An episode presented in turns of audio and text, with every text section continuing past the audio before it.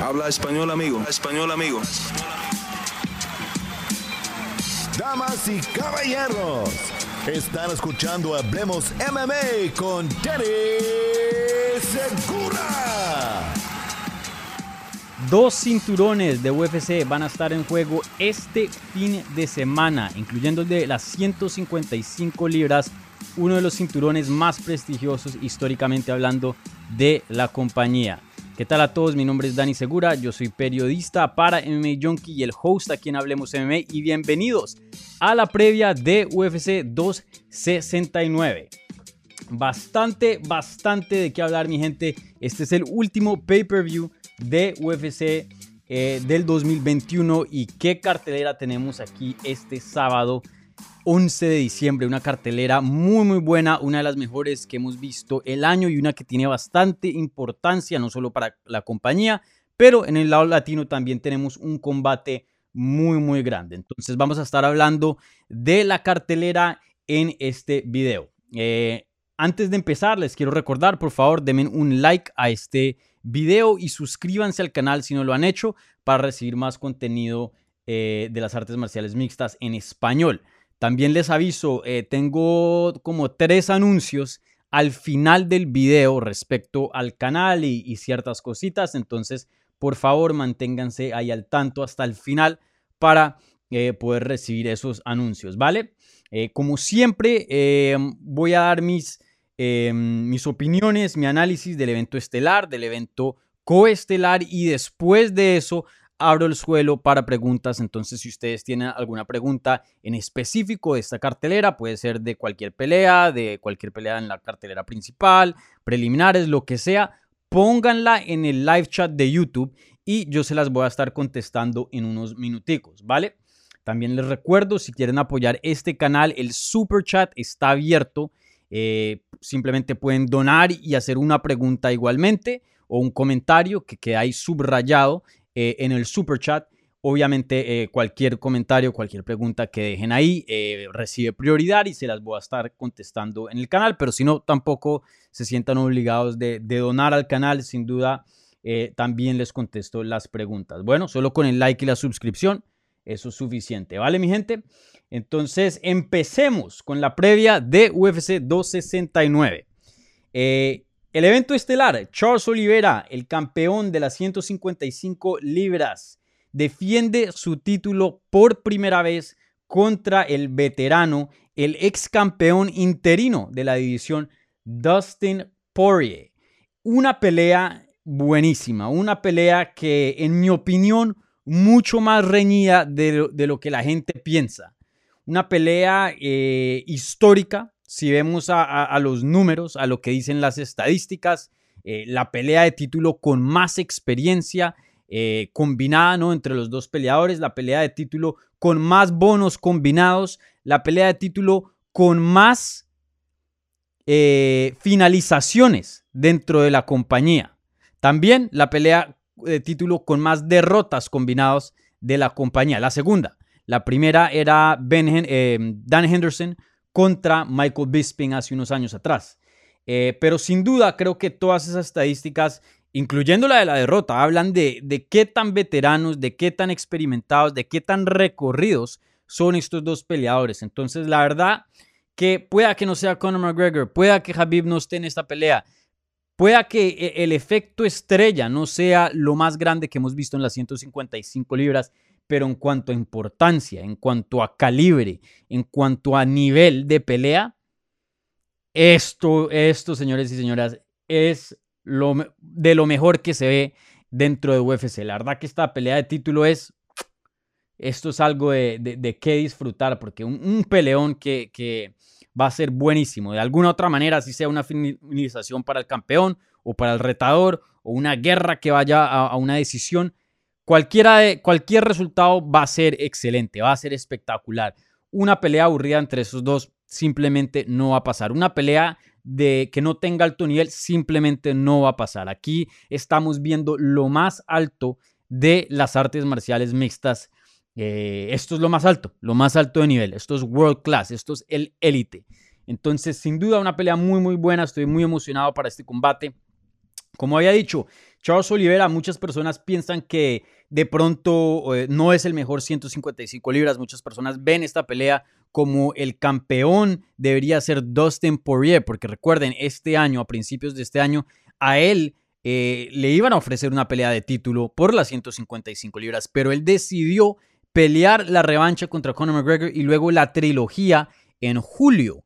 Eso dejó que la UFC hiciera Charles Oliveira contra Michael Chandler por el cinturón vacante. Recuerden, después de que Habib se, se, retiró en octubre del año pasado. Entonces, eh, muchas personas todavía ven a Dustin Poirier como el mejor peleador de las 155 libras, como se diría en inglés, the uncrowned champion, o sea, el campeón todavía no coronado. Y, y, no estoy muy de acuerdo con, con ese sentir, pero sí entiendo de dónde viene.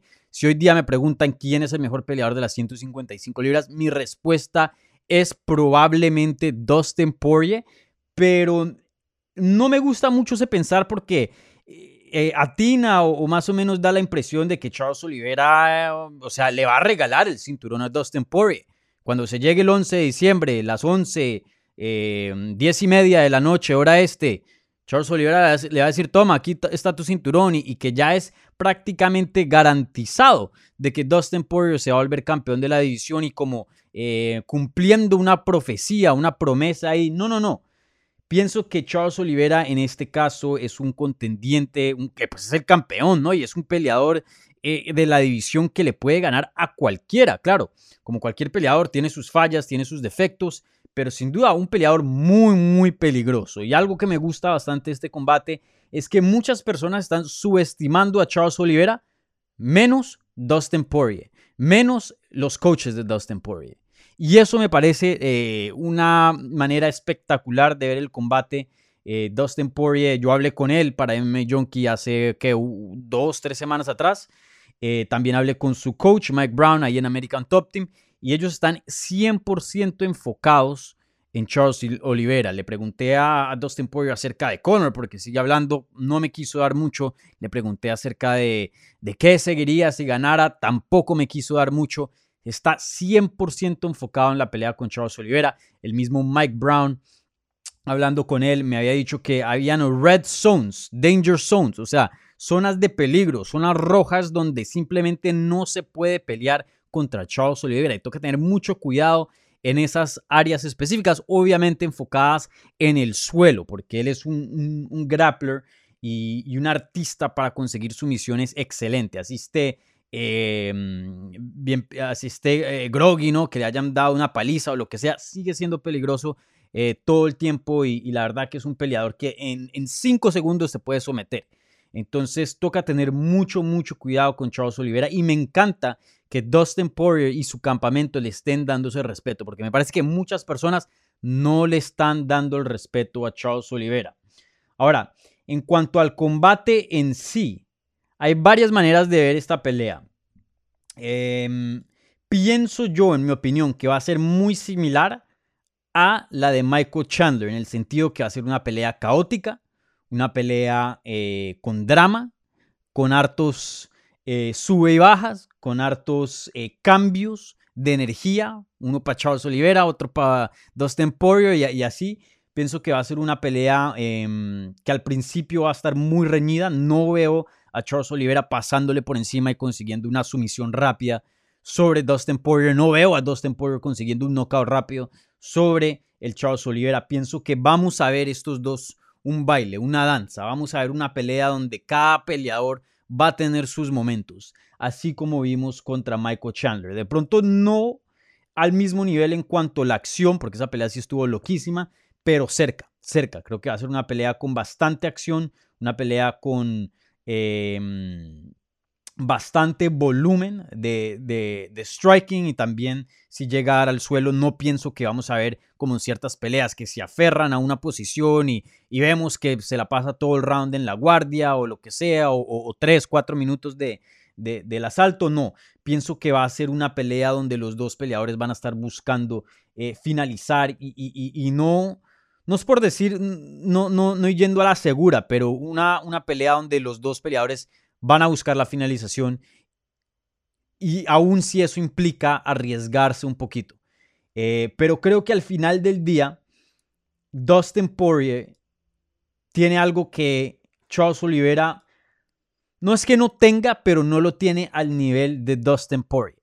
Y eso fue algo que Justin Gagey dijo hace unas semanas atrás, que fue el dog, el perro, eh, eh, la barbaridad, la berraquera, como se diría en Colombia, ¿no? Em, e, e, esa garra, e, esa, esa habilidad de, estar bien magullado, de estar eh, adolorido, con ojos morados, nariz rota, pómulo roto, dolor de cabeza, no puedes sentir tus piernas y aún sigues peleando, aún sigues buscando eh, matar. Eh, creo que Dustin Poirier tiene un nivel histórico de eso, la habilidad de, poder eh, seguir peleando, de poder seguir, no solo peleando, pero peleando en un nivel élite, em, sin importar lo que esté pasando a su alrededor, sin importar lo que esté pasando con su cuerpo.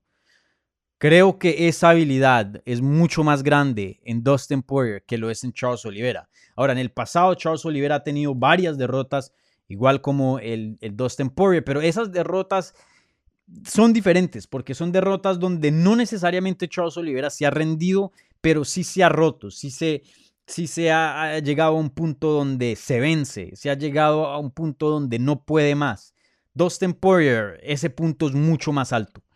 Eh, claro, creo que desde ese entonces, eh, desde que vimos esas, derrotas, Charles Oliveira ha cambiado muchas cosas en su juego. No solo ha mejorado técnicamente, pero creo que hoy día es un peleador mucho más aguerrido, con mucha más garra que el que vimos en el 2017 perdiendo contra Paul Felder.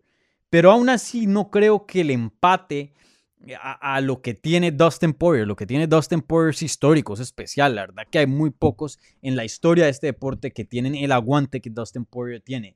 En una pelea tan reñida, una pelea donde los dos van a tener sus buenos momentos, una pelea eh, eh, involucrando dos peleadores tan peligrosos. Pienso que cuando se llegue al cuarto, quinto round, a los rounds de campeonato, ahí la experiencia le va a favorecer a Dustin Poirier. Ahí esa garra le va a favorecer a Dustin Poirier. Entonces, así es como veo el combate. Pero mi gente, yo les he dicho varias veces en, ciertas peleas, en esta sí estoy seguro. Y si, bueno, si sale mal, bueno, yo, yo aquí admito eh, que, que, estuve equivocado, lo que sea, pero estoy seguro que esto va a pasar. Esta, y se los digo, pilas con el Charles Oliveira. Yo era de los pocos que decía que Charles Oliveira iba a ser campeón años atrás antes de que se moviera a las 155 libras. Y mírenlo hoy día, uno de los mejores peleadores dentro de la compañía. De pronto no, no es el que habla más, no sabe eh, muy, muy bien inglés, entonces de pronto no se puede comunicar y hacer tanto ruido en la prensa y tener tanta presencia en el deporte en cuanto a, lo que es su marca, ¿no? Eh, y eso, pero sin duda un, peleador excelente, un peleador élite, muy, muy peligroso, que es capaz de someter a Dustin Poirier, que es capaz de finalizarlo con golpes y Dustin Poirier no, no se cuida bien. Entonces, ojo, mucho cuidado, porque se los digo ya, pienso que el Poirier va a ganar, pero no me sorprendería para nada si Charles Oliveira retiene su título y sigue como campeón de las 155 libras. Un excelente combate, me encanta. Como pueden ver, estoy muy, muy, muy emocionado para esta pelea, me fascina. Entonces, vamos a ver qué pasa ahí. Se pone interesante. Si Charles Oliveira llega a ganar, eh, las peleas que le siguen van a ser muy, muy emocionantes, muy buenas. Si Dustin Poirier llegara a ganar, también tiene defensas muy, muy interesantes. Así que cualquier resultado como fanático de las artes marciales mixtas les va a favorecer, porque cualquier persona que gane este combate, cualquier eh, campeón que tengamos después del 11 de diciembre, vamos a tener excelentes combates en cuanto a peleas de título en las 155 libras. Y se pone especialmente interesante si Dustin Poirier llegara a ganar. Hablando yo con él, eh, como les dije unas semanas atrás, él me había dicho que no se ve como un George St. Pierre, no se ve como un eh, ¿qué, más? Como un Demetrius Johnson, que van a tener 11 defensas de título, 10 defensas de título. Él no se ve un campeón que va a estar en la cima todo el tiempo. Él dijo, yo, yo, yo no estaría eh, cerrado a subirme a las 170 libras, ¿por qué no? Creo que Dustin Poirier, em, si llegara a ganar, se ponen muy interesantes las cosas, porque e, él, sí está un poco más abierto a lo que es super peleas, a lo que es subir de categoría y es un poco más que Charles Oliveira. Ese es mi presentimiento. Entonces vamos a ver qué pasa. Como les dije, sin duda un combate muy, muy bueno y estoy muy emocionado para esta pelea. Bueno, para los que eh, se están sintonizando ahora apenas, recuerden, eh, si tienen alguna pregunta sobre la cartelera, sobre cualquier pelea, por favor, pónganla en el live chat y yo se las voy a contestar en unos minutos. También les recuerdo, si quieren apoyar y donar a este canal, eh, ahí está el super chat abierto y eso les, les garantiza que sí o sí les contesto sus preguntas. Ahí las subraya y las pone en una sección especial en el live chat, ¿vale? Em, otra vez les recuerdo, denme un like a este video y suscríbanse al canal si no lo han hecho para recibir el mejor contenido de las artes marciales mixtas en español, entrevistas con todos los mejores peleadores de habla hispana hoy día, igualmente el mejor análisis obviamente traído por eh, Dani Segura aquí, entonces eh, por favor suscríbanse para no perderse eh, de futuro contenido. Y les recuerdo, al final de este video tengo eh, como tres anuncios respecto al canal, así que medio importantes, ciertos eh, cambios. Entonces no se les olvide todavía ver este video hasta el final, ¿vale? Porque tengo ahí unos anuncios importantes. Bueno, ahora pasamos al evento coestelar, otra pelea de título, esta vez en la división de las 135 libras de las mujeres. Amanda Nunes, la champ champ, la doble campeona, va a defender su título de peso gallo contra la venezolana Juliana Peña. Una pelea que, em, bueno, a, la vista rápidamente se diría, como se diría en inglés, un, mismatch, ¿no? Una pelea donde no hay mucho que hablar, se espera eh, ya un resultado, em, cierto resultado, ¿no? No hay mucha intriga. Obviamente, cada vez que Amanda Nunes pelea, y no es para irrespetar a, cualquier mujer, pero cada vez que Amanda Nunes pelea, se espera eh, dominación. Se espera una pelea rápida o contundente. Se espera una pelea dominante, ¿no? Em, y eso, eso habla del nivel de Amanda Nunes que se encuentra hoy día, un nivel increíble, un nivel donde eh, muy pocos campeones han llegado. Usualmente el campeón siempre está uno, dos, tres pasos más que los contendientes. Por eso el campeón, por eso llegó a estar ahí, ¿no? Eh, no solo llegó a la cima, pero llegó a conquistar la cima. Entonces eso ya por naturaleza requiere, aunque claro, la suerte a veces eh, tiene sus, sus, involucraciones ahí, pero usualmente el campeón está uno o dos pasos más altos que la división y pueda que la división lo alcance en una pelea y no defenda su título, luego de pronto en dos, tres o cuatro y se alcance a defender su título, pero usualmente ese es el caso. Amanda Nunes no. Amanda no está a dos o tres pasos, está a cinco, seis, siete pasos, porque la verdad que en años, años no ha habido ninguna peleadora que por lo menos se haya acercado a darle competencia, ¿no? La verdad que eh, ya por varios años, desde que peleó contra Shevchenko, diría yo, en el 2017, que eso fue una decisión dividida. Desde ese entonces, esa fue su segunda defensa del título de 135 libras. Desde ese entonces, la Amanda Nunes se ha visto imparable. Le gana a Raquel Pennington, la termina en el quinto asalto. Noquea a Chris Cyborg, se vuelve campeona de dos divisiones. Noquea a Holly Holm, le gana decisión a Jermaine Durandamin, la controla, destruye a Felicia Spencer vía decisión unánime, destruye a Megan Anderson vía sumisión. Mejor dicho, e, esa pequeña racha después de la de Shevchenko, y claro, la anterior también, ¿no? Le había ganado a Shevchenko, a Ronda Rousey, a Misha Tate, otra vez a Shevchenko, a Sarah McMahon, a Shayna Baszler, peleadoras muy buenas, claro. Pero, pero esa segunda parte, después de la pelea de Shevchenko, ya es otro nivel que hemos visto a Amanda Nunes. Entonces, eh, a la vista, por encimita, pinta otra pelea más, otra defensa, otra defensa de título más para Amanda Nunes. Pero les tengo que decir, y, no es por venderles esta pelea, porque yo no tengo nada que vender aquí, ¿no? Ustedes saben que mi análisis siempre es honesto. Y tampoco es por eh, apoyar a Juliana Peña, que tiene raíces venezolanas, ¿no? Porque ustedes saben que aquí en Hablemos MMA nos enfocamos en un latino. No, no, no. Siendo honestos, siendo realistas de lo que yo veo, y pueda que esto no sea el caso, claro, como les digo. Yo, yo aquí no, no, no hablo profecía, ¿no? A ti no muchas veces, la mayoría. Pero yo también cometo errores. Pero les digo, creo que esta pelea va a ser diferente. Creo que si me ponen a escoger hoy día una mujer que le pueda dar una pelea dura a Amanda Nunes, no estoy hablando de ganarle, una pelea dura, y de pronto, de pronto, con la posibilidad de ganarle, Yo creo que me iría con Juliana Peña. Em, ahí ya hemos hablado que Irene Aldana, que todavía no ha peleado con Amanda Nunes y esa sigue siendo una contrincante interesante y atractiva para una pelea de título, claro, porque un, rival fresco, un, oponente eh, nueva para Nunes. Me parece que por el estilo que trae y todo lo que ha mejorado, pelea interesante. Eh, pero, pero para ser honesto, es difícil ganarle a Amanda Nunes en el striking. Es difícil, es complicado. La verdad es que el nivel de ella es durísimo y el poder es gigante. O sea, si hoy día la ponen a pelear con un hombre, o sea, ¿quién tiene más golpe hoy día? Seamos honestos. ¿Amanda Nunes o el campeón actual Aljamain Sterling? ¿Quién tiene un golpe más grande? Y no, no, no, no, quiero ponerme a comparar hombres y mujeres, pero Amanda Nunes está en ese nivel, un nivel increíble. Pero bueno, como les decía, no sé si el striking sea la respuesta para ganarle una pelea a Amanda Nunes. No sé si esa sea la respuesta.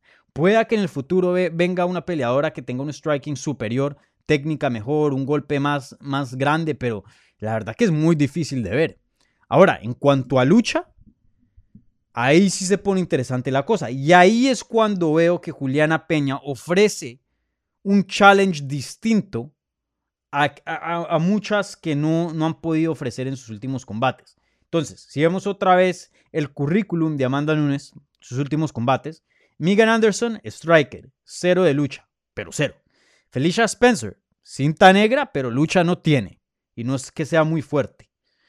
Eh, Jermaine Durandamy, striker. Holly Holm, striker. Chris Cyborg, striker. Raquel Pennington, striker. ¿Ah? Entonces, más o menos ya, ya ven por dónde voy, ¿no? Entonces, em, creo que si Juliana Peña llega a tener un game plan muy bueno, si, si yo creo que si se enfocó en, en, la fuerza también, porque creo que para, para poder luchar contra Amanda Nunes, primero que todo, Amanda Nunes tiene muy buena técnica de su wrestling y, de su jiu-jitsu, pero encima de eso, físicamente es muy potente, muy fuerte. Y en cuanto a la lucha, de pronto en el striking no importa tanto, pero en cuanto a lucha, lo que es grappling, la fuerza física eh, influye bastante, casi que va a la par con la técnica.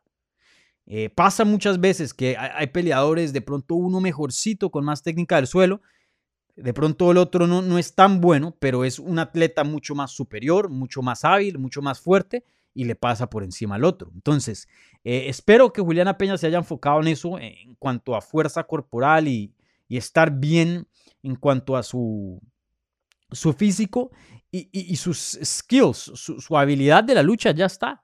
Son, simplemente es mantenerla, pero creo que ahí sí le puede poner la pelea complicada a Amanda Nunes. No creo que, la verdad no creo que sea lo suficiente para ganarle, pero sí creo que es lo suficiente para, para dar otro tipo de pelea, otro look distinto y no una pelea donde Amanda, Amanda Nunes simplemente le pasa por encima y ya. Entonces, una pelea para mí eh, como dije, no voy a escoger contra Amanda Nunes. Creo que el que escoja contra Amanda Nunes está medio loco. Pero eh, de todas las peleas que se pueden hacer hoy día en la categoría de las 135 libras o 145 libras femenil para Amanda Nunes, pienso que esta es una de las más competitivas, una de las más reñidas. Eh, como dije, estamos hablando de la mejor peleadora de toda la historia del deporte femenil. Entonces, no voy a escoger contra Amanda Nunes pero sí creo que eh, Juliana Peña puede ofrecer algo distinto y hacer las cosas un poco más interesantes que eh, las otras contrincantes que Amanda Nunes ha tenido en el pasado. Muy, muy interesante. Y, vamos a ver qué pasa aquí, porque si Amanda Nunes llega a ganar, les digo, y yo he hablado con muchas personas cerca al campamento y, cerca a la situación, ¿no? Y, no sé si Amanda Nunes pelee por mucho más tiempo. Creo que, aunque es muy joven, aunque todavía sigue siendo eh, muy superior al resto de la competencia. Mm, no sé qué tan interesada esté en seguir peleando 3, 4 años más. Eh, pienso que em, nos estamos acercando al fin de Amanda Nunes, ¿no? Pueda que las cosas cambien en el futuro, claro, pero por ahora, por lo que veo, eh, no estoy diciendo que esta sea la última vez que veamos a Amanda Nunes pelear, pero el fin, el fin no está muy lejos, mi gente. Entonces vamos a ver qué pasa ahí. Pero sin duda creo que va a ser una pelea un poco más interesante de lo que el, resto de la mayoría de las personas eh, piensan que va a ser. Bueno, bueno y con eso eh, concluimos el evento estelar y Eh, coestelar aquí en la previa de UFC 269. Ahora esta es la parte donde voy a contestarles las preguntas del live chat. Entonces les recuerdo, si tienen preguntas, por favor, déjenlas ahí en el live chat y vamos a hablar sobre eh, lo que ustedes tengan en mente acerca de esta cartelera, ¿vale? Bueno, em, aquí HDMI Axe pregunta, bueno, dice, no puedo esperar a volver a Emmet. Josh Emmett, excelente comentario, no una pregunta, pero sí, eh, yo estoy contigo, Axe.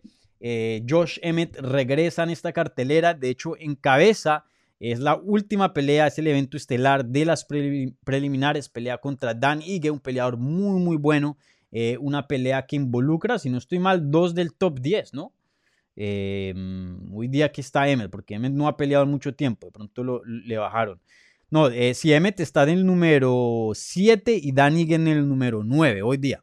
Entonces sí, dos, pelea dos peleadores que están en el top 10, entonces una pelea importante, no la más importante, creo que ya cuando se entra al top 5 ahí se puede hablar de, uy, si este gana de pronto puede llegar a pelear por un título, pero sin duda una pelea que eh, una victoria posicionaría a cualquier peleador en una excelente posición dentro de la categoría, una pelea muy buena y de alto nivel, ¿no? Estamos hablando de 10, em, de dos de, los 10 mejores del mundo, ¿no? Eh, y sí, Josh Emmett muy interesante, porque Josh Emmett para mí es, es olvidado. Para mí, Josh Emmett, un peleador que ha tenido muy mala suerte y un peleador que, que por unos mesecitos, por un momentico pequeño, pintaba para ser una amenaza al título y un contendiente al título. Después de su victoria contra Shane Burgos, que Shane Burgos es un, peleador espectacular, una decisión unánime que fue pelea de la noche, eso fue en el 2020, eh, una pelea muy muy buena, una de las mejores peleas ese año. Ese año nos dio unas peleas ridículas, la de Brandon contra Figueredo y la de... Mm, la de Zhang Wei contra Joanna Jacek. Entonces, esta pelea de Shane Burgos contra Josh Emmett se olvida un poquitín, pero sin duda una de las mejores peleas del año. Y, sí, tiene una racha de tres victorias consecutivas, eh, se veía muy bien, luego sufre una lesión muy bárbara, no ha, no ha vuelto a pelear desde junio del 2020 y la división siguió y más o menos el mundo, los fans, hasta me atrevería a decir que los medios se olvidaron un poco de, de Josh Emmett. Y hoy día regresa y esto nos está hablando mucho, obviamente toda la atención enfocada en el evento estelar, coestelar y, y hasta otros combates por ahí que también llevan bastante atención, pero Josh Emmett, no sé, no sé qué vaya a pasar con Josh Emmett, ya tiene 36 años de edad, viene de, varias lesiones duras, eh, pero si llega a, volver a retomar e, esa habilidad y esa energía que tenía antes de, de sus lesiones, ¿no? Que fueron lesiones de rodillas que son bastante graves, Em, cuidado con Josh Emmett, cuidado con Josh Emmett, porque fácilmente puede ser un contendiente al título si es que vemos el, Josh Emmett eh, que estamos acostumbrados de ver. Claro, como dije, unas lesiones a las rodillas, más de un año sin pelear, 36 años de edad. Ahí se pone la cosa difícil. Entonces, vamos a ver con Josh Emmett, pero eh, sin duda, HDMI Axe, una de las mejores historias que nos está hablando en UFC 269. A ver, ¿qué más por aquí? Barrera Jiménez Manuel Jesús. Uy, qué nombre tan largo. ¿Piensas, ¿Qué piensas del striking de Oliveira contra el de Poirier? Em, muy interesante. Muy, muy interesante. Mm, yo tuve el, eh, eh, ese día que fui a entrevistar a Dustin Poirier eh, en American Top Team hace unas semanas atrás. Tuve el placer de verlo junto a Santiago Poncinibio. Santiago Poncinibio hizo su sparring, vi el sparring de Santiago Poncinibio y luego estuve ahí con, con Santi que también estaba viendo el sparring de Dustin Poirier. Entonces, claro, yo estaba ahí, hay ciertas reglas cuando tú vas a, entrevistar en un gimnasio. Entonces me dijeron, primero que todo apaga la cámara y, puedo hablar muy poco de lo que vi ese día. Eh, yo, obviamente no puedo grabar nada porque eh, si esa información se sale, pues pueda de que influya el combate, obviamente si cae en las manos de, del equipo de, Charles Oliveira. Eh, entonces, claro, no, no, no tengo nada grabado, no tengo nada eh, de prueba para mostrarles, pero sí lo vi entrenar eh, haciendo sparring le fue muy, muy bien contra un peleador que tiene el estilo muy Thai, ¿no? ellos están muy, muy bien sintonizados, y hablo del equipo de Dustin Poirier, de qué es lo que presenta Charles Oliveira en cuanto a amenaza de pie, no solo del suelo, porque también ha entrenado bastante el suelo, aunque ese día no lo vi, pero de pie sí, sí creo que le conocen muy bien el estilo a Charles Oliveira. Eh, Charles Oliveira obviamente viene del campamento de Chute Box en Brasil, que es conocido por su Muay Thai, eh, su striking, ¿no? Y, bueno, creo que el Charles Oliveira ha hecho un excelente trabajo en, acoplarse y en mantener ese estilo que es muy bueno y obviamente ha sacado campeones y, peleadores muy destacados en, la historia de este deporte. Entonces, eh, una pelea muy interesante. Eh, en cuanto al striking, Oliveira siempre ha sido visto por, se ha visto como si fuera un grappler, alguien de Jiu-Jitsu pero su striking es buenísimo, es élite. Hoy día creo que ha encontrado la receta eh, especial para poder tener el, tipo de desempeños y el tipo de éxito que hoy día vemos en la carrera de él de pie. Em, un peleador que es bien largo y está usando su alcance muy, muy bien.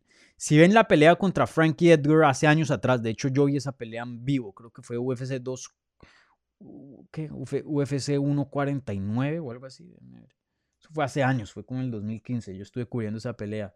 Eh, UFC 162. No, yo estuve en esa o no. No, en esa no estuve, perdón. Em, bueno, si ven esa pelea, Frankie Edgar es un peleador que hoy día pelea en las 135 libras, chiquitico. Eh, Frankie Edgar, yo soy hasta más grande que Frankie. Frankie creo que nada más es como 5'5, algo así. Y, Frankie, cómo conectaba contra Charles Oliveira, y eso le mandaba la cabeza de lado a lado. Y en ese entonces, en el 2013, Charles era un peleador muy largo, pero peleaba a corta distancia y no sabía usar su alcance muy bien. Hoy día creo que es otro peleador, un peleador que eh, usa sus patadas muy bien, mantiene, un, range muy bueno, eh, usa ataques largos, ¿no? Patadas rectas, puños rectos. Y, eso lo ha hecho muy, letal. Y bueno, la subida a las 155 libras creo que también le ha subido su poder de, de knockout. Eso lo vimos en la pelea contra Michael Chandler y, otros combates. Eh, pero el Dustin Poirier tiene un aguante increíble, como lo había dicho. Si, peleadores como Justin Gagey, si peleadores como el Conor McGregor, si recientemente, ¿no? Eh, porque Conor le ganó hace años atrás. Pero si peleadores de, ese calibre, ¿no? Eddie Álvarez, Dan Hooker, Max Holloway, Anthony Pettis, que son strikers muy respetados, no lo han podido noquear. No creo que Charles Oliveira lo, lo pueda hacer. Creo que lo puede eh, poner en situaciones complicadas, ponerlo groggy, eh, tocarlo en ciertos puntos, ¿no? Dan Hooker lo hizo, ¿no? Eh, pero no creo que lo pueda finalizar. La verdad que el aguante que tiene, la, la quijada que tiene Dustin Poirier es increíble. Y, creo que Dustin Poirier es muy bueno cerrando la distancia. Creo que Dustin Poirier es muy bueno eh, acoplándose a diferentes técnicas y un peleador que estudia bastante y su equipo es muy, muy inteligente. Entonces, de vuelta a lo que decía los sparrings, eh, él está entrenando con gente de Muay. La, gente de Dustin Poirier no es boa. Eh, él tiene uno de los mejores coaches del mundo, Mike Brown. uno de los mejores equipos hoy día del mundo. Entonces, Creo que Dustin Poirier va a tener bastante éxito de pie, eh, a menos que tenga algún tipo de lesión o, le hagan un knockdown o lo pongan mal, bien groggy, bien temprano y eso lo afecte en futuros asaltos. A menos que eso pase, creo que Dustin Poirier va a tener una estrategia muy, muy inteligente en cuanto a, al striking de, Charles Oliveira y se va a acoplar muy bien. Vamos a ver qué pasa ahí. Eh, estilos muy distintos, estilos muy diferentes. Pero ese estilo de Muay Thai de Charles Oliveira no es muy difícil prepararse para, para eso. Un estilo, no quiero decir predecible, pero si bien, por ejemplo, la carrera de Donald Cerrone, que tenía también ese estilo de Muay, de Muay Thai, con el tiempo la gente lo estudió y la gente lo descifró y ¡pum! Eh, creo que hay otros estilos, otros eh, tipo de boxeo y, otros estilos eh, que son un poquito más difícil de descifrar. El de Muay Thai es un poquito predecible. Y creo que eh, añades eso, con lo que Dustin Poirier conoce, más su campamento y, la preparación, un campamento completo. Creo que Dustin Poirier va a tener mucho éxito de pie. Para contestarte tu pregunta, Barrera Jiménez Manuel Jesús. Buena pregunta. Uf, esta sí está medio difícil. Gustavo Enrique Núñez Morán. Dani, ¿cómo estás? Muy bien, gracias. Qué bueno tener este análisis previo al partido de Champions. ¿Qué tal, qué tal ves el Atleti? Bueno, aquí yo tengo la de suplente, luego no sé por, por, la cámara, pero aquí apoyando al Atleti. va a estar complicado, mi gente. El Atleti juega contra el Porto ahorita después del live chat, por eso lo programé a las 2, juega a las 3. Eh, y el Liverpool juega contra el Milan. El Liverpool va a salir con el equipo B. O entonces, ojalá que el Liverpool gane de alguna manera y, no ver el, el, Milan ganarle, porque si le gana el Milan al Liverpool, hasta ahí llegó el Atleti en Champions. Y bueno, el Porto un equipo muy jodido y mm, muy difícil y el, el Atleti está en un momento muy mal. El Atleti un equipo que hoy día o juega muy bien o juega muy mal, no, no tiene ese, ese intermedio, ¿no? el Atleti históricamente por muchos años antes de esta temporada era un, un, equipo completamente lo opuesto, un equipo constante, un equipo que pierda o gane, o sea, se esperaba una guerra del Atleti, se esperaba algo del Atleti. Hoy día con el plantel que tiene, eh, la defensa ha bajado muchísimo, el ataque ha subido bastante. Simeone, un, técnico que está acostumbrado es a, hacer game plans, a hacer estrategias de defensa, eh, no ha podido atinar con un equipo ofensivo, con un plantel ofensivo. Entonces, hay veces que el Atleti se ve como el mejor del mundo y hay veces que no y pierde 2-1 contra el Mallorca. Entonces, no sé qué Atleti va a llegar este sábado, eh, que digo hoy, Estoy hablando pensando en UFC 269. No sé qué Atleti va a llegar hoy a las 3 de la tarde contra el Porto. Espero que llegue un buen Atleti, pero teniendo en cuenta algunas de las lesiones, la poca ayuda que tenemos de defensa, no tengo mis esperanzas muy, altas. Pero bueno, obviamente, como siempre, apoyando el equipo y, y a Opa Atleti. Vamos a ver qué pasa ahí. Bueno, otra vez de vuelta a MMA. Diego Fernando Vuelva Silva. Saludos, Dani. Saludos, Diego. Charles, Charles somete a Poirier, dice Diego Fernando Vuelva Silva. Eh, de pronto, de pronto, de pronto. El Dustin Poirier, ¿cuándo fue la última? Bueno, el Dustin Poirier, la última vez que lo sometieron, o sea, fue su última derrota, fue peleando por el título contra Habib, pero Habib es otro tipo de grappler, pero sin duda una bestia. Y antes de eso, Chan Song Young, el The Korean Zombie, el zombie coreano. Eh, eso fue en el 2012, hace mucho, mucho tiempo, con un bravo choke. De hecho, la misma técnica de Dustin Poirier. Dustin Poirier es excelente a eso. Dustin Poirier, una defensa muy, muy buena. Pero eso sí estoy de acuerdo. Eh, y pongo aquí el comentario. Charles somete a Poirier. Eso sí estoy de acuerdo. Que si Charles Oliveira va a ganar, como lo dije, no lo veo noqueando a, Dustin Poirier. De pronto lo veo ganando una decisión. Que se robe tres asaltos de dos y de pronto uno que otro bien cerrado y una pelea muy cerrada y le dan la decisión. Eso lo veo. O una sumisión. Knockout no lo veo no lo veo. Creo que em, los chances de Charles Oliveira para ganar este combate o es sumisión o una decisión muy cerrada. Una de las dos. Pero no va a pasar. Entonces, eh, Silva, Diego, no estoy de acuerdo contigo. Como dije, pienso que el Dustin puede ganar. Pero si el Charles Oliveira va a ganar, como lo dije, yo creo que esa es, es su chance más grande, sumisión. Álvaro, saludos desde Ecuador, Dani, saludos. Esta otra, otra pelea muy buena aquí del HDMI Axe. Dani, Dom versus Muñoz. ¿Crees que Dom pueda ponerse en modo Aldo? Dominic Cruz contra Pedro Muñoz. Una pelea muy importante en las 135 libras.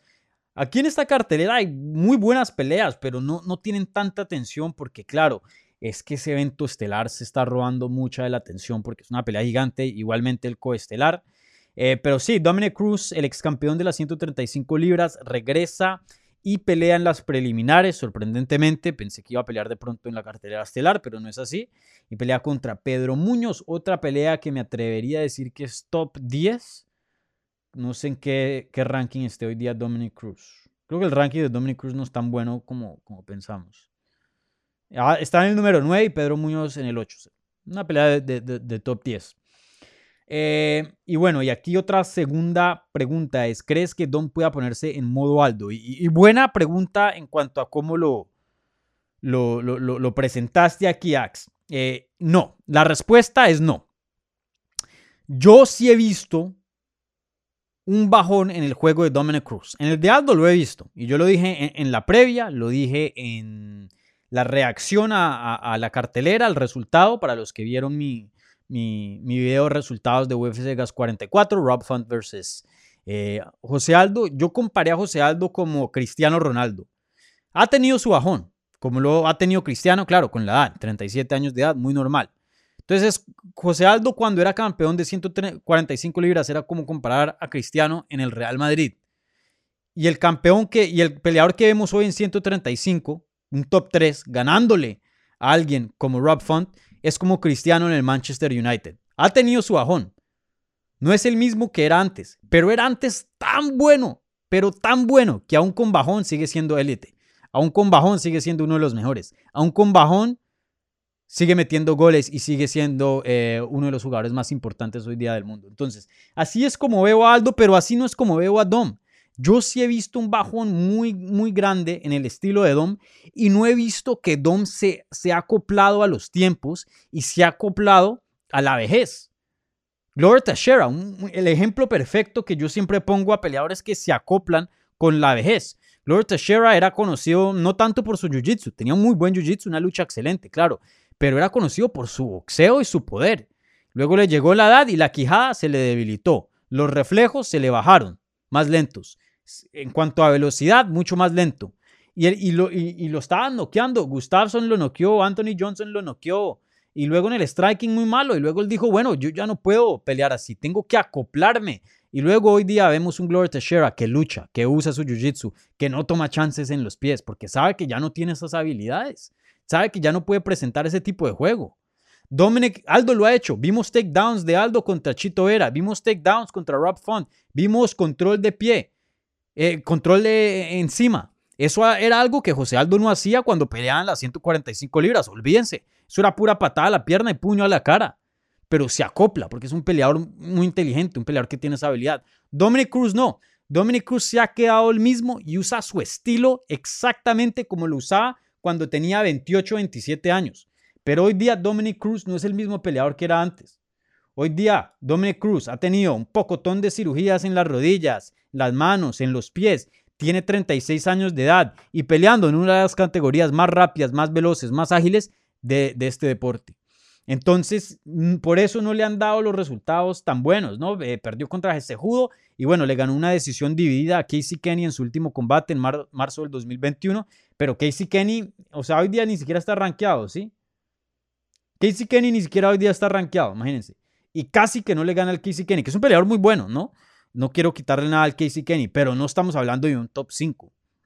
Y, sí se ve mucho más lento el Cruz. Entonces, eh, no es un peleador que tiene un golpe gigante, entonces no te va a noquear. Y, y, ya no tiene el mismo volumen y no tiene la misma velocidad ni la agilidad en los pies para mantener su estilo. Entonces, yo pienso que el Pedro Muñoz va a ganar ese combate. Pedro Muñoz es top. Pedro Muñoz tiene sumisiones buenísimas.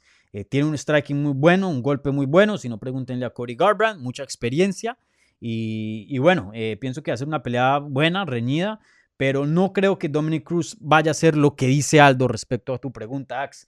Dominic Cruz hoy día sigue siendo un, top 10. Por eso están los rankings. Pero ah, no lo veo peleando por un título. No lo veo peleando por un título, no lo veo entrando a un top 5. No lo veo, no lo veo.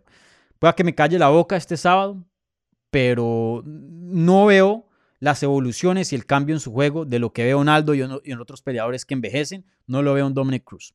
Él está casado con su estilo y, con 36 años de edad ya o 35, perdón, estoy aumentando, no, 36, sí, ya ese estilo no, no, no le sirve. Va a ser una pelea muy buena. Eh, bueno, ¿qué otras preguntas por aquí hay? Taquero Man 91. ¿Por qué crees que el público ahorita creen que va a perder Oliveira? Eh, yo creo que hay varias cosas aquí jugando en contra a Charles Oliveira y por eso la gente no, no, le da mucho chance. Una, y creo que Claudio eh, Puelles, el peruano, que de hecho tuvo una excelente victoria Em, este fin de semana pasado. Yo le había preguntado, claro, él pelea en 155 y, bueno, también hay un video específico en eso en Hablemos MMA si quieren chequearlo en cuanto a sus comentarios a, esta pelea de título. Y él dice que él piensa que, que, que, Oliveira no convence mucho al público porque él es un, como Conor, Conor McGregor en el sentido de que es un finalizador. O sea, él, él, no, él te finaliza, él te termina, él no gana mucho por decisión, ¿no? Entonces, siempre que hay un peleador que gana mucho por finalización, pues siempre la gente va a decir, no, este es un puño con, suerte, ¿no? Ah, que, que, que, iba perdiendo y, finalizó, entonces no, o sea, de chepa, de, pura suerte consiguió esa finalización, pero si, si, si esto fuera a distancia, pierde y eso. Dustin Poirier no. Dustin Poirier, claro, tiene grandes finalizaciones, pero también ha comprobado, y creo que esa es la mejor manera de comprobar si un pelador es mejor que otro, es a decisión. Porque ahí no hay knockout, ahí no hay nada, sino es técnica contra técnica, corazón contra corazón, habilidades contra habilidades, y, ahí sale un ganador, ¿no? Porque claro, si, es verdad, hay que tener en cuenta que hay cierto grado de suerte en los deportes de combate, y es verdad, y esto no nos podemos negar que hay muchos peleadores que pierden, pero se saben que ese peleador es mejor que el otro. Un ejemplo perfecto, este fin de semana, Sergio Pettis contra Kyoji Horiguchi. ¿Quién es el mejor peleador? Y todo el respeto a Sergio, pero el mejor peleador, Kyoji. Kyoji lo dominó casi por cuatro rounds. Claro, ganó limpio y hizo un tremendo espectáculo el Sergio Pettis, no le quiero quitar nada, pero no, hay cierto nivel de suerte en, finalizar. Entonces, eh, creo que eso le va en contra a Charles Oliveira. Creo que Claudio anotó muy bien con esa, ese análisis. Y, bueno, también que em, Charles Oliveira eh, pues es un peleador conocido, pero no es el más famoso. Hoy día Dustin Poirier es uno de los más famosos. Entonces, cuando un casual, especialmente los que están viendo este video no son casuales, pero cuando un casual eh, le dan dos nombres. Ah, Charles Oliveira contra Dustin Poirier. Y no saben quién es Charles Oliveira, o más o menos lo poquito que vieron fue que Michael Chandler casi lo termina y luego ganó por knockout en el segundo round, pero no conocen los antecedentes. Pero sí los de Dustin Poirier, porque Dustin Poirier peleó dos veces contra McGregor, Justin Gagey ya, ya había peleado por un cinturón interino, lo ganó, peleó contra Max Holloway, una estrella de este deporte. Pues entonces dice, no, va a ganar eh, Dustin Poirier porque conocen, ¿no? Es un producto seguro, comprobado. Pero entonces creo que eso es lo que le van contra Charles Oliveira, que no gana mucho por decisión, muchas finalizaciones. Entonces eso siempre deja mm, no, un saborcito muy, muy contundente. Me acuerdo de lo que decía em, Tito Ortiz, que él le gustaba ganar por decisión y por grand and pound. Porque si ganaban por knockout, sabía que podía haber crítica. Si ganaba por sumisión, sabía que podía haber crítica. Pero si dominaba cinco asaltos de minuto a minuto, de campana a campana, ahí sí no hay duda que eres mejor. Entonces, eh, creo que eso le va en contra al, Charles Oliveira, igualmente que em, a pesar de que es campeón, el retador en esta ocasión es mucho más famoso y más conocido. Entonces, eso, esas dos cosas creo que en conjunto eh, causan desconfianza en Charles Oliveira. Pero como se los dije, Charles Oliveira, increíble y no me sorprendería si ganara este combate. Así que, ojo, ojo, Taqueroman con otra pregunta excelente. Si gana Dustin, ¿crees que es el peleador del año? Yo estuve teniendo este debate con, con mi equipo en MMA Junkie eh, ayer en una reunión de, de staff, ya que eh, se viene pues al final del año y nos estamos preparando para nuestros, em, nuestros premios de fin de año, ¿no? El mejor peleador del 2021, el mejor knockout del 2021. Siempre hacemos algo especial para, para eso. Y, estuvimos hablando de esto más o menos.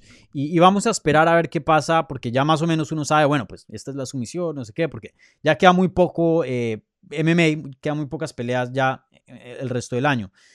Eh, pero sí, creo que está entre Dustin Poirier o Kamaru Usman. Dustin Poirier estarían tres de los pay-per-views más grandes este año. Dos con Conor, dos finalizaciones. Y bueno, si finaliza y se vuelve campeón, serían tres finalizaciones. Eh, se vuelve campeón y tres pay-per-views gigantes. Entonces, difícil de escoger contra el Dustin Poirier. Pero Kamaru Usman, sin duda, también ha tenido un año espectacular. Eh, obviamente, ganándole a, mm, a Gilbert Burns, que era un retador en ese tiempo y sigue siendo muy, muy bueno. Y muchas personas pensaban que pronto le quitaba el cinturón. Eh, le gana convincentemente, lo destruye vía knockout técnico en el tercer round. Eh, luego le pasa por encima a Jorge Masvidal con un knockout espectacular y luego gana por decisión contra Colby Covington. Para mí ese currículum de Burns, Jorge Masvidal, Covington es más difícil que Conor Conor Oliveira. No por mucho, estamos hablando del de nivel más alto, entonces los dos son obviamente difíciles, pero si me pusieran a escoger a mí, ¿prefieres pelear dos veces contra Conor y una contra Charles o Burns más Vial Covington? Yo creo que escojo la otra. Eh, pero claro, también eh, influye mucho eh, el nivel de las peleas. Obviamente, yo creo que Poirier, pues, Peleas mucho más grandes, teniendo en cuenta la estrella que es Connor. Y bueno, también otra cosita que tenemos que tener en cuenta es que tres peleas y en una gana el cinturón. Para Kamaru son tres defensas, que es más complicado, ¿no? Entonces, eh, yo creo que están entre esos dos, o, Dustin Poirier o Kamaru Usman. Si Dustin Poirier pierde, creo que Kamaru Usman se lo gana fácil. Si Dustin Poirier gana y por una manera muy, muy buena, ahí sí pone la conversación medio difícil y, quién sabe quién gana entre esos dos. Ahí va, va a haber una votación.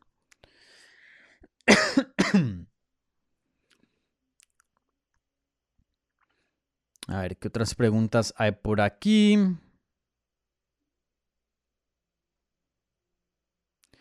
Gustavo Enrique Núñez eh, Morán, eh, Amanda no se puede retirar antes de la trilogía con, con Valentina.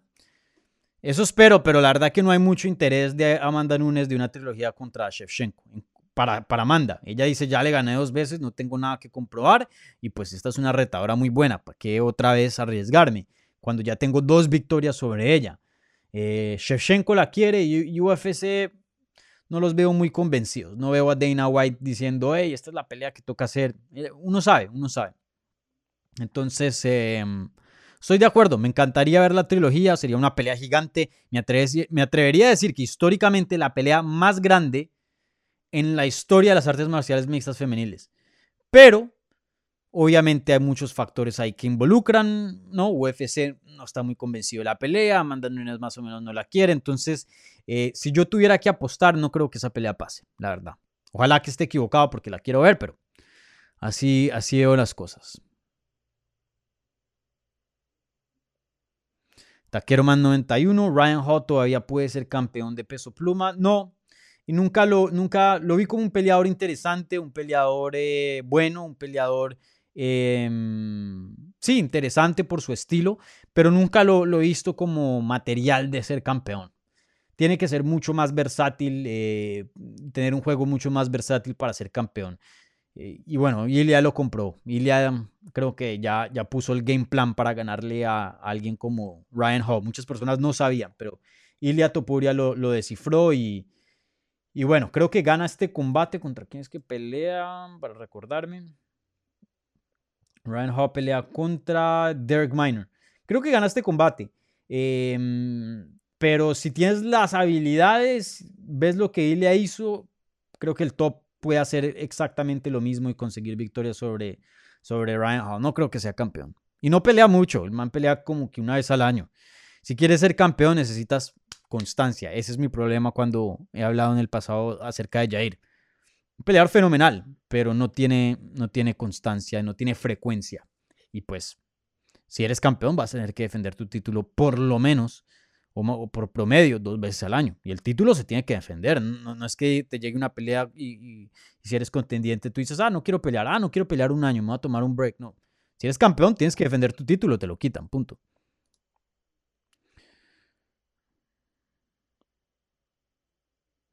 Álvaro, Dani va a estar hasta el sábado respondiendo a Taquero Man. Sí, Taquero, me toca saltar ciertas preguntas porque el Taquero se apropia aquí el chat. Eh, pero no, muy buenas preguntas. Feliz, feliz día de las velitas, Dani. Feliz día. Em, uy, hace harto que no celebro eso. Uf, uy, ese HDMI está muy, muy bueno con sus preguntas. Eh, Dani, puñal al pecho. Garbrandt contra Kai Kara France. Uf, muy muy buena. Esta pelea está en la cartelera estelar. Este es el debut de las 125 libras de Cody Garbrandt, el ex campeón de peso gallo, y pelea contra Kai Kara France en una pelea muy muy importante que se las está jugando todas aquí el Cody Garbrandt. Toditas, toditas, toditas. Aquí se define el futuro de Cody Garbrandt. Eh, esto es ganar o, ganar. Y si pierde, creo que, y dependiendo cómo pierda, si llega a perder feo, aquí yo creo que va a ser un caso como el de Henan Barrao, que llegó hasta lo más alto, pum, el campeón, hasta un punto llegó a decir Dana White que este es el mejor peleador de la historia. Y luego tuvo un bajón, pero de los más bárbaros que hemos visto en este deporte. Corey Garbrandt no está en ese nivel, pero cerca. Si llega a perder, Qué bajón, pero qué bajón, un bajón histórico. como dije, no el peor, creo que el peor es el de Henan Barao, pero cerquita, cerquita, porque estamos hablando de alguien que estaba invicto. Estamos hablando de alguien que entró a UFC y en el mismo año, en un año, llegó a ser campeón. No, perdón, en un año entró a los rankings y llegó a ser campeón. Entró a UFC en enero del 2015 y cerrando el 2016, diciembre 30 del 2016, UFC 207 se vuelve campeón. ¿Ah? Dos años, casi dos años y se vuelve campeón. Cuando se volvió campeón, 11-0, invicto, apenas 25 años de edad, le gana Dominic Cruz, probablemente el mejor peleador que ha existido en las 135 libras, el GOAT de 135. Y no solo le gana, pero lo destruye. Gana, pelea de la noche. Le estaba bailando, le estaba haciendo el robot. O sea, el futuro de Cody Garbrandt en ese entonces una requete estrella. Hace The Ultimate Fighter. No, UFC empujándolo hartísimo. La siguiente estrella de la categoría. Y luego, noqueado por TJ Dillashaw. Luego, problemas de espalda, lesiones. Noqueado otra vez por TJ Dillashaw, segunda vez. Regresa, noqueado otra vez por Pedro Muñoz y yéndose muy, muy mal. Luego tiene ese knockout contra Rafael Osonza en junio del 2020. Claro, y antes de eso había tenido un, caso de COVID durísimo, que no peleó, imagínense, más de un año, donde tenía eh, coágulos en la sangre. Algo muy, muy, muy, muy preocupante. Regresa contra Rafael Osonza, tiene un performance of the night, un knockout espectacular. Pero ahí es donde pienso que los medios, y no me incluyo ahí, porque yo fui de los pocos que, que dije un momentico, yo tengo que ver más. Aquí Cody, sí, bueno, pero no me ha comprobado nada. Tiene su knockout contra Rafa de los Onza y todo el mundo dice, ya, regresó el Cody Garbrandt, está de vuelta, ya. Pero no, regresa contra Rob Font, se ve muy mal y pierde una decisión unánime. Y hoy día Rob Font, por lo menos si llegara a ser campeón, uno dice, bueno, perdió contra el man que estaba en camino a, campeonato. No, Rob Font perdió contra José Aldo. O sea, comprobando el Aldo que todavía Rob Font no es de los mejores. Muy bueno, sí, top 5, pero top 3 no. Entonces, si llegara a perder Cody Garbrandt contra Kai Kara France en una nueva categoría, o sea, intentando reinventarse en otra división, ¿qué va a hacer? ¿Regresar a 135 donde está 3, 1 y 3 en sus últimos cuatro combates? Complicado. Perdón, 1 y 4. Igual que Kevin Lee, ya lo, lo dejaron ir. Entonces, una pelea muy, muy complicada para Cody, Garbrandt, ganar o ganar. Em, vamos a ver cómo se ve. Yo pienso que sí tiene algo de esperanza de verse bien y reinventarse en 135 libras. Eh, nunca se me va a olvidar la vez que peleó contra TJ Dillashaw en UFC. ¿Cuál fue ese? Eso fue UFC. La segunda vez que peleó contra TJ Dillashaw, UFC 227 en el evento coestelar, en el evento coestelar, para los que no se, no se acuerdan, peleaba Demetrius Johnson contra Henry Cejudo. Y ese evento fue en el Staples Center en Los Ángeles, California. Ahora, la Comisión Atlética de California es una de las mejores del estado, del país. Y ellos tienen bastantes medidas que otros estados no tienen. Y una de estas es que pesan a todos los peleadores, obviamente en el pesaje oficial, el viernes por la mañana, y el sábado antes del evento. Y para ese evento, Henry Cejudo, que peleó en 125 libras por un título, rebotó mucho más que Cody Garbrandt. O sea, Cody Garbrandt peleando en una categoría más alta, 10 libras más, el día de la noche de las peleas pesaba menos que Henry Cejudo, que peleaba por el título Mosca. Y creo que si no estoy mal, no estaba muy lejos a Demetrius Johnson, que, que es bien pequeño. O sea, que ya por varios años hemos sabido que Cody Garbrandt no es muy grande para 135 y puede llegar a tener futuro en 125 libras sin que el corte de peso le comprometa su quijada y sus habilidades, ¿no? Su cardio, su fuerza, etc. Entonces sí le veo algo ahí.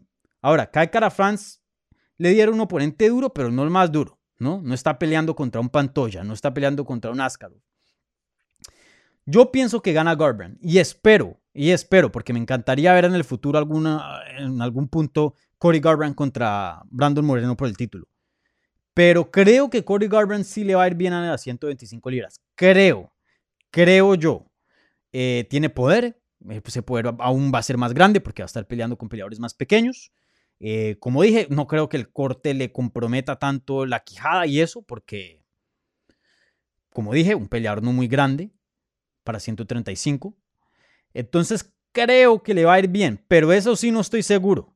No estoy seguro, porque la verdad que no se ha visto muy bien el Cody Garbrandt. Y, y, pueda, y creo que hay un chance de que veamos un bajón, pero terrible, y, quién sabe dónde termine el, el Cody. Em, o sea, no, no, no, no me voy a sentar aquí y decir, Cody Garbrandt va a tener un futuro en las 125 libras y va a ser campeón. De pronto, pero de pronto no. Vamos a ver qué pasa ahí. Me voy con Cody Garbrandt, pero no, no, no pondría plata en ese combate, no apostaría.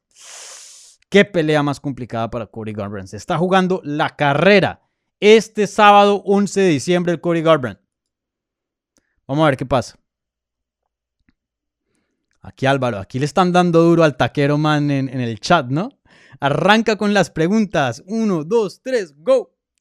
Muy bien, muy bien. No, taquero, te, queremos, te queremos. Eh, a ver. No, me va, a tocar poner un límite. Diez preguntas ya la, la siguiente super chat, papá. Apoyar. Bueno, vamos a ver qué más hay por aquí. Me siento bien, me siento bien y tengo un poco de, de ansiedad de ver el Atlético, jugar, entonces de pronto me quedo un, tris más, unos 15 minutos más eh, contestándole las preguntas. A ver, eh, ¿qué más? Claro, bien, bien, Gustavo, gracias por, em, por preguntar esto, porque quería hablar de esto. ¿Cómo ves la pelea de Santiago Poncinibio? Santiago Poncinibio, el argentino, regresa en la cartelera estelar. De hecho, él abre las peleas de título. Es la última pelea antes de que eh, el evento coestelar y estelar empiece. Entonces lo pusieron ahí en un muy buen eh, spot, un muy buen lugar en la cartelera. Él pelea contra Jeff New, una pelea muy importante en las 170 libras.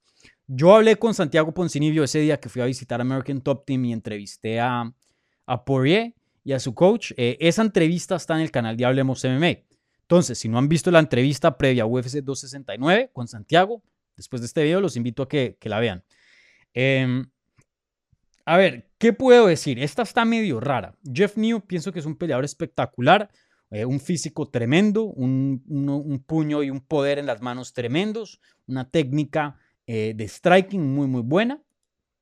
Pero pues si no se enteraron, la noticia, hace una semana atrás, eh, para Acción de Gracias aquí en Estados Unidos, terminó en la cárcel, estuvo Acción de Gracias en la cárcel. ¿Por qué? Porque lo arrestaron por DUI, manejar bajo la influencia del alcohol. O sea, estaba borracho. O bueno, legalmente eh, borracho, ¿no? ¿Quién sabe? O sea, yo de pronto me puedo tomar unas cervecitas y, no estoy bien para manejar en el sentido de, que si me hacen un examen no lo paso, pero de pronto pues al otro día me levanto y no tengo guayabo, ¿no? Y puedo entrenar lo que sea. Pero, pero de todas maneras, o sea, a estas alturas de, de, campamento, ya cerca, a tres, cuatro semanas de, la pelea, y estás tomando y te cogen en, un DUI, tomas lo suficiente para que termines en la cárcel por un DUI. No sé, mi gente, no sé qué tan concentrado esté el Jeff Neal entrando a este combate. Para mí eso es alarma, alarma roja, alerta. Un peleador a estas alturas no debería estar tomando, un peleador profesional. Eh, entre campamentos, sí, claro, de pronto empezando el campamento, pero ya tres semanas, no sé. Pero bueno, supongamos que eso no le afectó nada, que mm, entra el Jeff New al 100%, porque así es como toca verlo. Y claro, así es como Santi eh, lo ve, ¿no? Él no puede ver y pensar, no, aquí este entra regular, regular y, yo le gano fácil. No, Santiago tiene que estar listo para el mejor Jeff New posible, ¿no? Eh, una pelea muy buena, pienso que obviamente se va a desarrollar de pie. Santiago Poncinibio, aunque es muy versátil y puede hacer mucho, es un striker con bastante volumen, un excelente jab. Em, pienso que el poder en este caso le favorece a, Jeff Neal, si estamos siendo honestos. Eh, pienso que el volumen le favorece a Santiago. Pienso que la experiencia le favorece a Santiago. Tiene más combates eh, y más combates en, alto calibre. No nos podemos olvidar de la trayectoria que tenía Santiago antes de, de, esa bacteria que, lo obligó a, salirse por un tiempo, ¿no? Eh, Jeff Neal claro, ya entró a ese mismo calibre que hoy día se encuentra Santiago, pero no hace mucho. Entró y perdió contra Steven Thompson y Neil Magny. ¿No? Antes de eso estaban un calibre medio, ¿no? Brian Camosi, que es bueno. Frank Camacho, que es bueno. Belal Mohamed, pero pues ha subido. Nico Price, Mike Perry, son peleadores buenos, pero no son del calibre de Steven Thompson y de Neil Magny, eh, ni de Santiago Poncinibio. Entonces, lo que yo he visto de, de Jeff News, que es bueno, pero al haber hecho el paso a un calibre más alto, no ha dado la talla. No ha dado la talla. Y, en el otro lado, Santiago Poncinibio, aunque tenga, creo que 35, 36 años de edad, em, ha comprobado que todavía está muy bueno y, pues él le ganó a Neil Magny no hace mucho, ¿no? Él tiene victorias muy buenas sobre calibre bien alto. Eh, creo que la victoria contra Miguel Baeza fue la mejor victoria, o sea, esa le cayó perfecta. Mejor pelea no, no pudo haber sido. ¿Por qué? o sea, regresa de esa bacteria, de ese break tan largo, es noqueado rápidamente por The Lich, Li Jingliang, y luego entrando contra Baeza, un peladito, un jovencito, ¿no? Ah, ya lo están descartando al, Santi, ¿no? Le están dando ahí un, un open comer, 35 años de edad. Y bueno, si consigue un knockout rápido, el, el, el, Ponzi, uno dice, bueno, pero ¿cómo se vería a distancia? Y bueno, no le testearon, no le pusieron a prueba la quijada. Pero eso fue perfecto. ¿Por qué? Fue tres rounds. Le dieron una paliza a Santi. Claro, Santi también dio paliza, también dio castigo, ¿no? Pero, y tuvo aguante, o sea que comprobó que lo de Li Jingliang, pues, a todo el mundo le pasa, ¿no? De vez en cuando el, puño perfecto y lo noquean. Pero esa historia o esa narrativa que de pronto se iba a empezar a formar de que Santi no tiene quijada, olvídate. Él, él rompió eso con ese eh, desempeño contra Miguel Baeza, que tiene un golpe buenísimo. Entonces yo creo que Santi gana, yo, yo creo que es una decisión eh, posiblemente pelea de la noche, eso sí creo que va, va, a ser muy similar a la pelea de Miguel Baeza en cuanto a, que va a ser reñido y va a irse a decisión, pero creo que Santi es un calibre mucho mejor, tiene mucho más volumen, tiene más experiencia y, y, bueno, eso es lo que yo pienso. Pero una pelea muy buena. Y ese Jeff Neal, peligroso, peligroso. A ver. Mm, mm. Uy, muchas preguntas. Eh,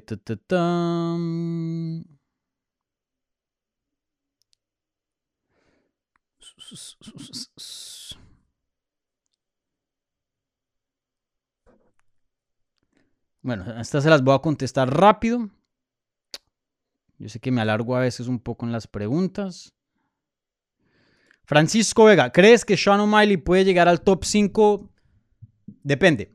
Sí y no. Eh, creo que tiene que ajustar ciertas cositas para poder eh, prometer ser un top 5, pero creo que tiene la habilidad y lo suficiente para, para decir que sí. Para, que, para decir que sí, pero hay todavía un par de cosas que no me convencen. Creo que todavía no, no se ha testeado, no se ha puesto en prueba mucho la durabilidad, el aguante de Sean O'Malley. Creo que eh, Chito lo terminó, em, pero sean O'Malley no, no sé si tenga el aguante que como un Dustin Poirier como un Pedro Muñoz. No sé si puede aguantar mucho castigo. Y en 135 a un nivel bien alto. O sea, miren a José Aldo. José Aldo con un ojo hinchado casi no podía ver. Y no perdió nada de, de lo que se dice en inglés composure. No perdió nada de calma. Seguía peleando bien. Sean O'Malley, por lo menos lo que vimos contra Chito, se le complicó la pelea y perdió. Y, ese problema de pie es grave, claro, pero si ven a Jimmy Crute contra Anthony Smith, le pasó lo mismo. Y Jimmy Crute seguía buscando el derribe. De hecho, consiguió derribe y vio el segundo asalto. Pudo llegar a la esquina, pero el doctor le vio la pierna y dijo no más. Y, paró el combate. Pero Jimmy Crute podía seguir peleando y le estaba yendo bien. Sean O'Malley no pudo, no pudo eh, despertarse, no pudo buscar una manera de seguir peleando después de lo que le pasó al pie. Michael Chandler estaba saltando en un pie le pasó cuando peleó en Bellator contra Brett Primes. Henry Sejudo, igualmente, saltando en un pie cuando peleó contra Marlon Moraes. Durísimo, claro, súper complicado, pero buscó una manera de sobrevivir y el segundo asalto salió y, mató a, al Moraes. No vi eso en, en Sean O'Malley. Y, y si no tienes garra, no vas a estar en el top 5. Claro, solo una pelea. Todavía es joven. Entonces vamos a ver, pero eso es lo único que más o menos me tiene un poco un poco indeciso, pero en cuanto a habilidad, sí, O'Malley puede ser top 5. ¿Crees que Corey va a ser mejor en peso mosca que TJ Dillashaw? Sí, Sí, TJ Dillashaw muy grande para 125. Yo esa pelea la cubrí en, en vivo y ese, o sea, estábamos creo que yo me acuerdo que en los Open Workouts que fue en Gleason's, en Dumbo, en, en Brooklyn, eh, se veía pero grave, grave, grave, casi muerto. O sea, esto, la 100 la tenía chupada, chupada, mejor dicho, parecía un cadáver ese man, un zombie. Eh, no creo que, que va a tener los mismos obstáculos llegando a 125. Entonces sí, le veo más futuro a Corey en 125 que le veo a TJ Dillashaw.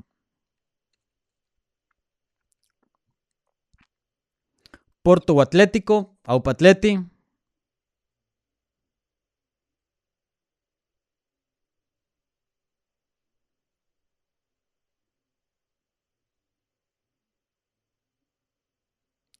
Charry el Soga. ¿Alguien estará habilitado para ganarle a putazos, a puñetazos al Dustin Poirier? Eh, Justin Gagey. Esos dos están ahí a la par. Charry Soga, eh, genial eh, volverte a, verte en el stream y tengo noticias acerca de eso, así que esténse ahí al tantos para el final de este video que, que ya casi terminamos. Eh, ¿Quién piensas que tiene el juego más completo? ¿Poirier o Oliveira? Josh Ponder. Eh, muy buena pregunta. Los dos, para empezar, los dos tienen un juego muy completo. Los dos son muy, muy versátiles. Dos de los peleadores más completos en las 155 libras. Más que Justin Gagey, más que Conor McGregor, más que Islam Makashev, más que. ¿Quién más me estoy olvidando? Top 155. Mm, más que Tony Ferguson. Esos son de los dos más completos. Entonces, para empezar, muy, muy completos los dos. Em, creo que Poirier es un poco más completo porque tiene lucha. Poirier puede luchar. Vean la pelea contra Eddie Alvarez. Poirier, si tiene que recurrir a buscar el takedown, lo puede hacer. Y en el suelo, él es cinta negra. Tiene jiu-jitsu muy bueno. Tiene defensa muy bueno de puños. Puede em, hacer counter. Puede eh, presionar tiene poder, es ágil, o sea, él, es bueno, o sea, Dustin no tiene así un hueco en el, en el, juego que uno diga, uy, por aquí se le puede ganar. Muy poco, muy poco. El Olivera también es muy bueno, pero sí le falta lucha y creo que eso ya es diseño. El cuerpo de Olivera no da para lucha. Eh, muy grande. Tiene sus takedowns, sí, yo, yo he visto que consigue sus takedowns aquí y allá, pero, mm, pero lo de él es striking y si, te, y si lo derriban, pues o un scramble o algo así. Es más como un oportunista en el suelo. Pero no es de los que te hace el takedown y te controlan el suelo. No mucho. Lo hizo contra Ferguson, pero Ferguson es otra historia. Em, pero sí creo que más completo el Poirier. Pero los dos son muy, muy completos, Josh. Muy completos. ¿Qué más por aquí? Veo otras eh, preguntas, pero no respectas a, la cartelera. Eh, otras muy buenas, pero los voy a guardar para, para el anuncio, el anuncio que tengo al final de este video. ¿De dónde eres? Soy colombiano. Por eso aquí tengo la bandera de Colombia y un aguardiente, lo más de feo. Este aguardiente es histórico. No es cualquier aguardiente. Este es el todavía queda. Este es el aguardiente que no sé si se acuerdan para los que me siguen en, en inglés. Luke Thomas un amigo que hoy día trabaja para Showtime y, es eh, el host de Morning Combat, un show muy popular en inglés de eh, deportes de combate, boxeo y artes marciales mixtas. Cuando él era el host de The MMA Hour, que hoy día Ariel es de vuelta el host de, ese show, yo era el productor. Y en el último, en el primer episodio, nos tomamos un shot de este aguardiente para inaugurar el show. Cuando los dos empezamos y, nos volvimos em, eh, pues los que manejaban el, programa de MMA Hour. Y el último episodio, antes de que él se fuera de, la compañía, yo también me, después me fui para MMA Junkie, también tomamos de este aguardiente y se quedó ahí en el estudio, entonces yo me lo llevé de, recuerdo. Igualmente la, la, bufanda de Colombia también estaba en el estudio. Pero sí, ese aguardiente es legendario. Em, oiga, pero este, ustedes sí son bien interesantes, ¿no? Aquí Lumina Lumina dice, Oliveira somete a Dustin en el segundo asalto. Un saludo, crack. Pero aquí hay varios. Yo pensé que muchos de ustedes le iban, le, estaban, em, le iban a ir a, Dustin. Pero veo que muchos están yendo en este chat al, Oliveira. Me, me sorprende un poco. Alejandro Mesa, el audio de esta previa estará en podcast hoy. Llegué tarde al live, saludos. Sí, y tengo un anuncio, uno de los anuncios respecto a eso. Buenas noticias. Ahora más, más tarde eh, voy a elaborar sobre eso, Alejandro Mesa. Em, ¿Qué más? Lo siento, Dani, eres un crack, pero hoy pasa al Milán. Ay, Dios mío, vamos a ver qué pasa. Desafortunadamente, probablemente se va a el resultado, sí. Veo la Atleti muy mal, pero bueno, como fan tengo que apoyarlo, sí o sí, ¿no? Eh, ¿Qué más tenemos aquí? Bueno, ya, ya otras preguntas muy buenas, no quiero ignorarlos, pero no respecto a UFC 269. Quiero mantener el foco en la cartelera. Ya hoy una hora y 15 minutos. Así que eh, lo que contesté, contesté. Lo que no, guárdenlo, si es que se puede guardar, para eh, otro live que, que haga. Bueno, bueno, los anuncios, como dije, les tengo varios anuncios respecto al canal, bien importantes. Em, ¿Por cuál empezamos? Empecemos con, con los... Eh, voy a dejar el más grande para el último. Empecemos con los pequeños. Instagram está de regreso. Para los que se estaban preguntando dónde está el Instagram de Hablemos MMA, no aparecía, no lo veo. Me lo habían suspendido por una bobada. Yo cuando pongo videos de UFC, yo tengo permiso de UFC de usar ciertos videos y montar los videos de ellos en Instagram una finalización y cosas así. Yo tengo permiso. Igualmente con Velator. Yo ya pregunté por permiso y me lo dejaron. Me llevo muy bien con las dos eh, compañías. Pero no sé qué pasó, hubo una confusión y, me reportaron un, video de copyright y me suspendieron Instagram. Y, y mi gente, una batalla para que me volvieran a reactivar la cuenta con Instagram y por fin hoy me la reactivaron. Entonces ya volvemos a postear en Instagram otra vez eh, anuncios de todos los tipos de video que yo haga, igualmente anuncios de entrevistas y, bueno, clips de entrevistas y, lo usual que estoy acostumbrado a poner en Instagram. Eso ya va a, regresar eh, ahora, ya que hoy día regresa a Instagram. Entonces, obviamente sigan en Twitter, sigan en Facebook, pero también ya está Instagram de regreso si quieren seguir Hablemos MMA. Creo que todavía la mejor, el mejor lugar para seguir es Twitter. ¿no? Síganme a mí en Dani arroba Dani eso es D-A-N-N-Y, a lo gringo. Y, mm, y bueno, en, Twitter también pueden seguir Hablemos MMA, eso es universal en todas las plataformas. Bueno, eso es el primer anuncio. Instagram está de regreso. Segundo anuncio. Tuve otro problema, no sé qué pasó y esto estoy muy, muy, muy enojado y, voy a ver qué puedo, qué puedo reclamar.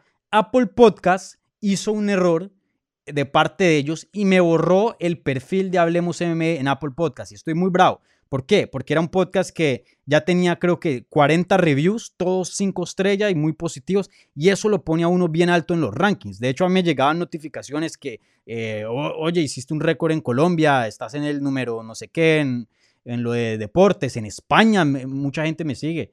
Eh, la fanática en España muy fuerte. Y bueno, y, no sé qué pasó y no fue de mi lado porque mi host Podbean sí lo tenían Google eh, Play, en Spotify, en otros lugares, pero algo pasó en Apple Podcast y me, me, robaron y me, borraron eso de, del perfil. Entonces ya está de regreso, pero está en un nuevo ID number. Entonces, si estaban suscritos en Apple Podcast, que creo que el 49%, 45%, que era lo más grande, la mayoría, así era como consumían audio de este programa de Hablemos MMA usando Apple Podcast. El segundo era Spotify, ya el resto seguían pero Apple Podcast era lo más grande y me lo borraron. Entonces, ahora tienen que volver a suscribirse. Entonces, vayan a Apple Podcast, suscríbanse de nuevo, busquen Hablemos MMA, suscríbanse de nuevo porque es otro feed. Ya tengo todo actualizado, todo lo último. Esto va a estar en Apple Podcast, esto va a estar en todas las plataformas de podcast. Y dejen otra vez un review porque me jodieron los de Apple Podcast. Y ahí estoy reclamando a ver qué puedo rescatar, pero no sé, no sé si se pueda. Pero bueno, las buenas noticias es que ya en Apple Podcast Hablemos MMA está de vueltas. Entonces, este es uno de los pocos programas en YouTube que no solo te trae contenido en vivo y en video, pero si lo quieres en audio para, porque estás en el gimnasio, estás manejando, caminando a tu perro, lo que sea, también puedes tenerlo en audio portátil en todas las plataformas y yo pago por eso. Ah, Google Podcast, Spotify, Stitcher, de todo, ahí estamos. Entonces, eh, Suscríbanse de nuevo a Apple Podcast. Por favor, déjenme otro review bueno. eh, porque me ayuda mucho en los rankings, ¿vale? Entonces, esa era la segunda noticia. Estamos de vuelta en Apple Podcast. Tercera noticia y la más grande, mi gente. Ojo, les va a gustar. Les había prometido hace un tiempo atrás, de pronto ya se olvidaron, de pronto otros no. Cuando llegamos, cuando lleguemos a 3000 suscripciones en este canal, vamos a abrir el live chat.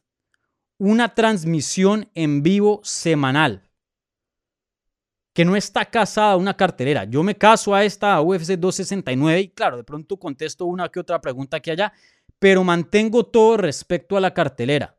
Igualmente si es una reacción de un evento o, lo que sea, lo que se esté discutiendo.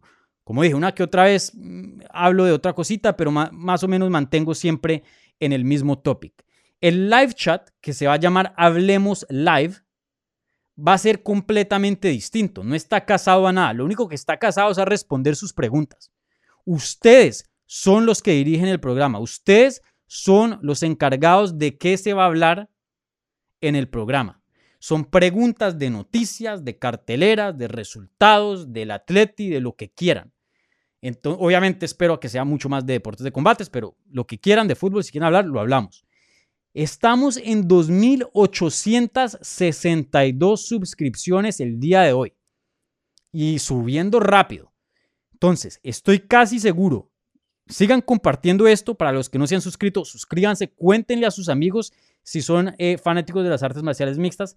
Cuando lleguemos a 3.000, que estoy seguro que lo vamos a lograr antes del 2022, en estas semanas, llega Hablemos Live, un live chat semanal dedicado a responder sus preguntas, todas las preguntas.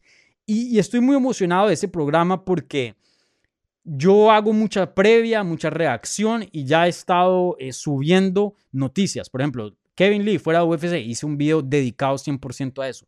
Pero también muchas otras noticias se escapan que de pronto no meritan todo un video, pero sí meritan unos 2, 3, 4 minutos de respuesta. Y ahí yo creo que va a ser eh, el lugar perfecto para hablar de las noticias de las artes marciales mixtas eh, y, de los deportes de combates y cubrir eso al 100%.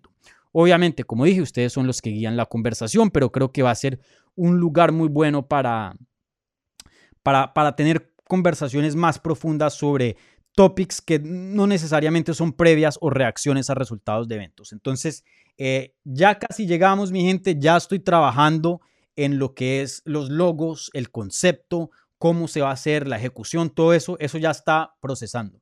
Pero hasta que lleguemos a 3.000 suscripciones, eso no va a estar, no va a ser una realidad, ¿vale? Entonces, por favor, muy importante que den un me like para que ayude esto en, el algoritmo, en todos los videos, denme un me gusta, un like, suscríbanse y cuéntenle a sus amigos.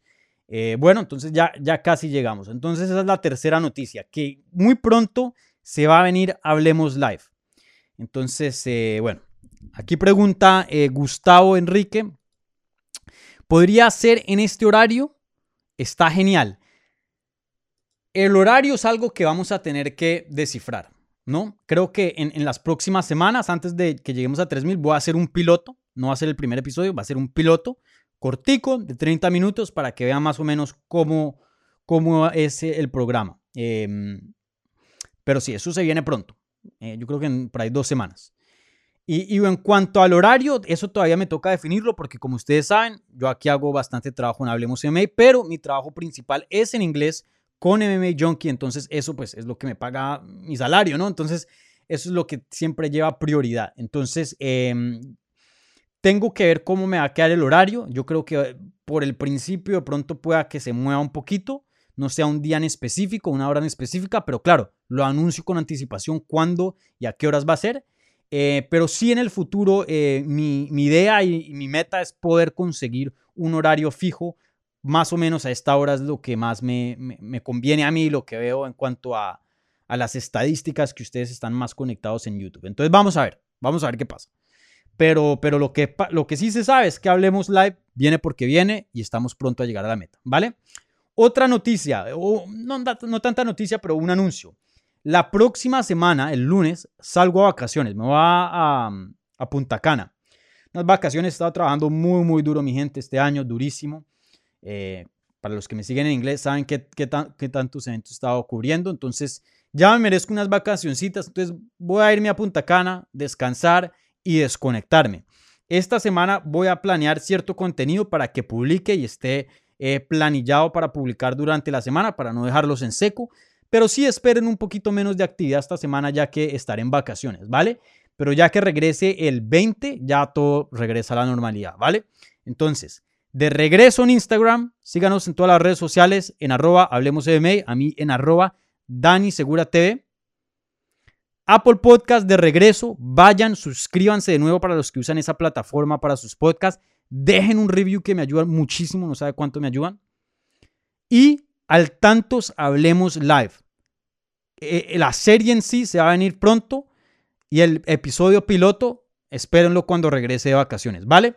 Entonces, eso eran todos los anuncios. Muchísimas gracias por su apoyo. Se les quiere. Eh, disfruten la cartelera este sábado, muy, muy buena. Véanla toda. La verdad que hay ciertas carteleras que uno dice, bueno, esta, la otra, no muy buenas.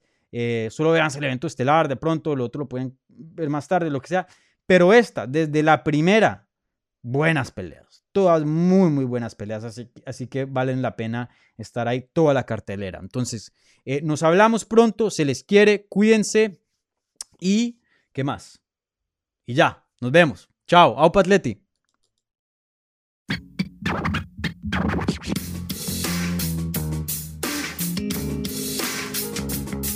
Gracias por escuchar Hablemos MMA.